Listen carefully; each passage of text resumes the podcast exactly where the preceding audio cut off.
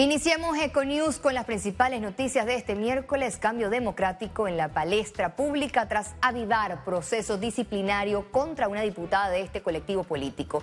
Este miércoles, el partido Cambio Democrático publicó el edicto que firma la admisión de una denuncia que busca la expulsión de la diputada de la Asamblea Nacional, Yanibel Ábrego. La diputada Yanibel Ábrego, quien ya sobrevivió a una solicitud de revocatoria de mandato y expulsión por rebeldía, enfrenta otro proceso legal ante el Tribunal de Honor y Disciplina de su colectivo político. En ese dicto, lo que se dice es la admisión de la denuncia. De ahí entonces comienza a correr los términos que establecen los estatutos para que la señora haga sus descargos, presente sus elementos de defensa, nosotros aportemos otros elementos probatorios al igual que ella, entonces se procederá a hacer una audiencia.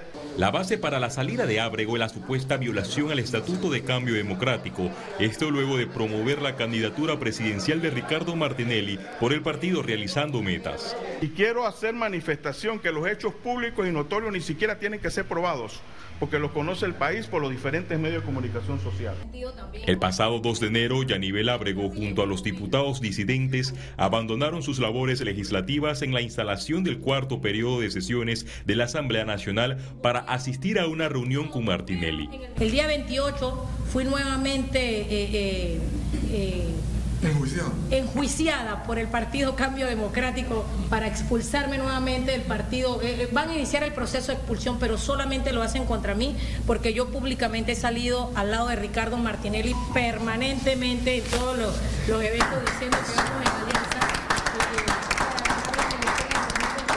El ex fiscal electoral Boris Barrios es de la opinión que en este caso la expulsión no tiene sustento jurídico, por lo que vaticina que el Tribunal Electoral se pronunciará nuevamente a favor de la diputada Yanibel Ábrego. Y eso no es causal de expulsión. Entonces eso significa que se ha presentado una denuncia por eh, decisión política, va a cumplir con el procedimiento disciplinario interno, el Tribunal eh, de Ética va a dictar su decisión, me imagino que queriendo expulsarla, eh, le corresponde la apelación a la directiva que va a confirmarla y de ahí se va nuevamente al Tribunal Electoral a el control de legalidad. Y me imagino que en el control de legalidad otra vez van a revocar la decisión interna del partido. El proceso se da pocos meses de que arranque la contienda interna para conocer quién se quedará con el control del partido donde los bandos están compuestos por Yanibel Ábrego y Rómulo Rux. Félix Antonio Chávez, según Un grupo de ciudadanos acudió a las instalaciones de la Procuraduría de la Nación interponer una denuncia criminal contra el ministro de Obras Públicas Rafael Sabonge por omisión de sus deberes como funcionario. La acción obedece a la gran cantidad de huecos que hay en las vías del país y que generan un malestar para los conductores y usuarios del transporte público y privado. Además, se solicitó la separación del cargo del ministro Rafael Sabonge mientras duren las investigaciones de los fiscales del Ministerio Público a que los ciudadanos panameños temen las vías públicas a razón de la gran cantidad de huecos y cráteres que está generando, vuelcos inclusive en diversos medios de la localidad, ha costado la vida de panameños. Como el ejemplo del caso de la ambulancia que navegaba de Peronomé hacia Soná y se volcó producto presuntamente de un hueco. La pérdida de vida igual del ciclista que recientemente fue arrollado por un autobús. Los hijos del expresidente panameño Ricardo Martinelli, que concluyen su condena en Estados Unidos por sobornos de Odebrecht, pagaron una fianza de 14 millones de dólares para evitar su detención cuando lleguen a Panamá.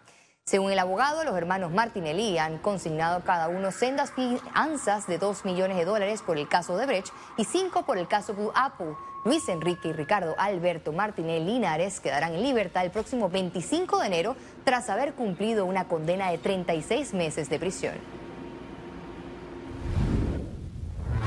La vicealcaldesa del Distrito Capital, Judy Meana, reconoció la deficiente labor y el no cumplimiento de las expectativas en el alumbrado navideño del 2022. Además, dio a conocer que la contratación para el encendido de luces de este 2023 en la capital será llevada a licitación y creo que eso va a ser ahora el análisis tanto de auditoría de la alcaldía como lo señaló el alcalde de si se cumplió o no se cumplió el contrato es precisamente de que esas expectativas creadas no correspondieron después a la percepción o a las imágenes que en redes o en medios se mostraron del alumbrado. El exdiputado del Partido Panameñista José Antonio Domínguez criticó el mensaje del presidente Laurentino Cortizo por no rendir un informe a la Asamblea Nacional con las respuestas hacia los temas más sensitivos del país. Para mí eso no fue un informe a la nación sobre una gestión de gobierno. Eso fue más bien eh, un, no sé, como un salvavidas que él ha tratado de lanzarle al ministro de Obras Públicas. Eh, yo le preguntaría al señor presidente qué pasa con todo lo demás. ¿Dónde están nuestras relaciones internacionales? ¿Dónde está nuestra condición como país? ¿Dónde está el verdadero, la verdadera, el verdadero informe de la economía del país? ¿Dónde están los, los proyectos que requiere el país que, que se lancen para poder reactivar la economía? El Tribunal Electoral informó que para este 6 de enero y por espacio de 24 horas se suspenderá la recolección de firmas de apoyo para los precandidatos por la libre postulación a los diferentes cargos de elección popular. Se precisó que la suspensión se hará desde las 12 de la madrugada del 6 de enero hasta las 11.59 de la noche de ese mismo día. Las autoridades del Tribunal Electoral resaltaron que por esta interrupción el calendario electoral no se extenderá ya que el mismo se está cumpliendo cual lo planteado.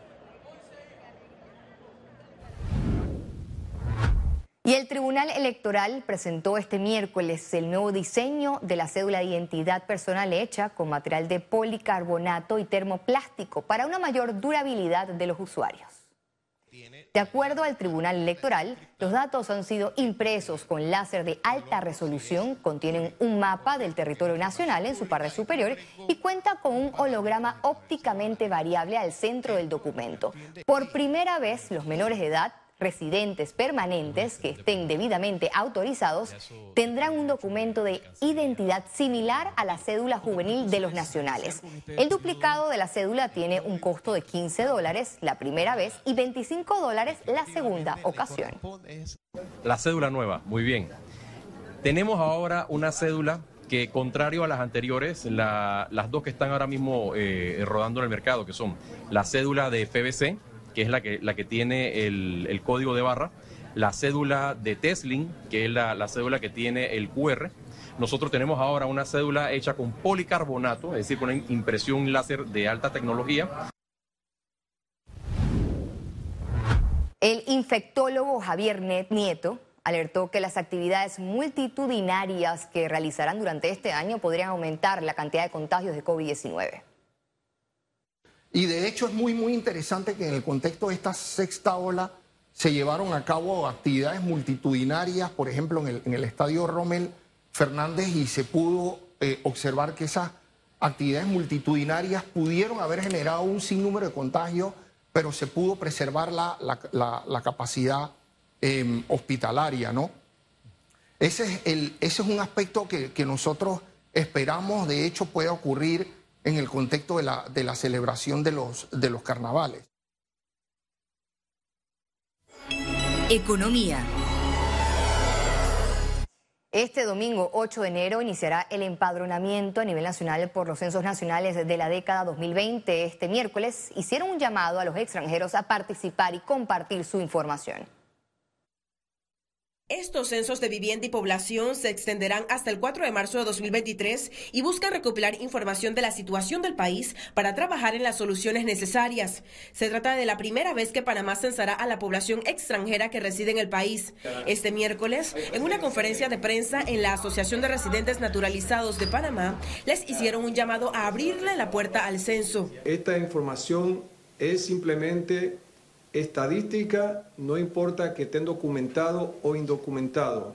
La información es garantizada, no se va a difundir ningún tipo de información que brinden los extranjeros y por eso aprovechamos para que todos los extranjeros que residen en este país pongan de su parte y brinden la información correcta porque estamos también nosotros como asociación interesados en saber cuántos extranjeros hay en Panamá. Señalaron que la importancia de conocer los datos de los extranjeros radica en que aportan a la economía, demandan servicios públicos y ofertan su mano de obra en el país. Es importante contarlos, es importante su origen, de dónde vienen, y nosotros vamos a preguntar precisamente ese componente de ciudadanía para saber de una vez por todas cuánto es la cantidad de extranjeros que están en Panamá muy importante para esta población. No vamos a preguntar estatus migratorio. No tengan ningún temor en dar la información. Informaron que les realizarán el mismo cuestionario de 42 preguntas que a los panameños. En la parte de migración lo que se va a preguntar es de dónde, usted nació, cuál es su ciudadanía y dónde nació su madre eh, en el momento de su nacimiento, para poder nosotros tener de manera directa poder sacar, por ejemplo, aquí cuántos nicaragüenses tenemos, cuántos colombianos, cuántos venezolanos, cuántos cubanos, haitianos, etcétera, etcétera, todas las nacionalidades. Los resultados preliminares del censo los compartirán en julio y los oficiales entre octubre y noviembre del 2023. Ciara Morris, Econews. La Superintendencia de Bancos de Panamá informó que los depósitos al cierre de noviembre de 2022 totalizaron 98.848 millones 800 mil dólares. Se trata de un aumento de 1.8% en los depósitos, es decir, 1.713 millones 800 mil dólares. El regulador destacó que los depósitos externos son los que han mantenido el dinamismo en las capacitaciones y captaciones del sistema financiero. La mayor parte proviene de Colombia y Perú. El presidente Laurentino Cortizo extendió hasta el 13 de enero el plazo para cancelar las obligaciones tributarias del 2022. La Dirección General de Ingresos informó que esta es una oportunidad para los contribuyentes para que aún puedan beneficiarse y aprovechar la ley de regulación tributaria que incluye amnistía pronto pago y arreglos de pago. Los tributos que estarán sujetos a estos beneficios son impuestos nacionales directos e indirectos, las tasas, las contribuciones especiales, deudas de dinero líquidas y exigibles, así como los bienes inmuebles.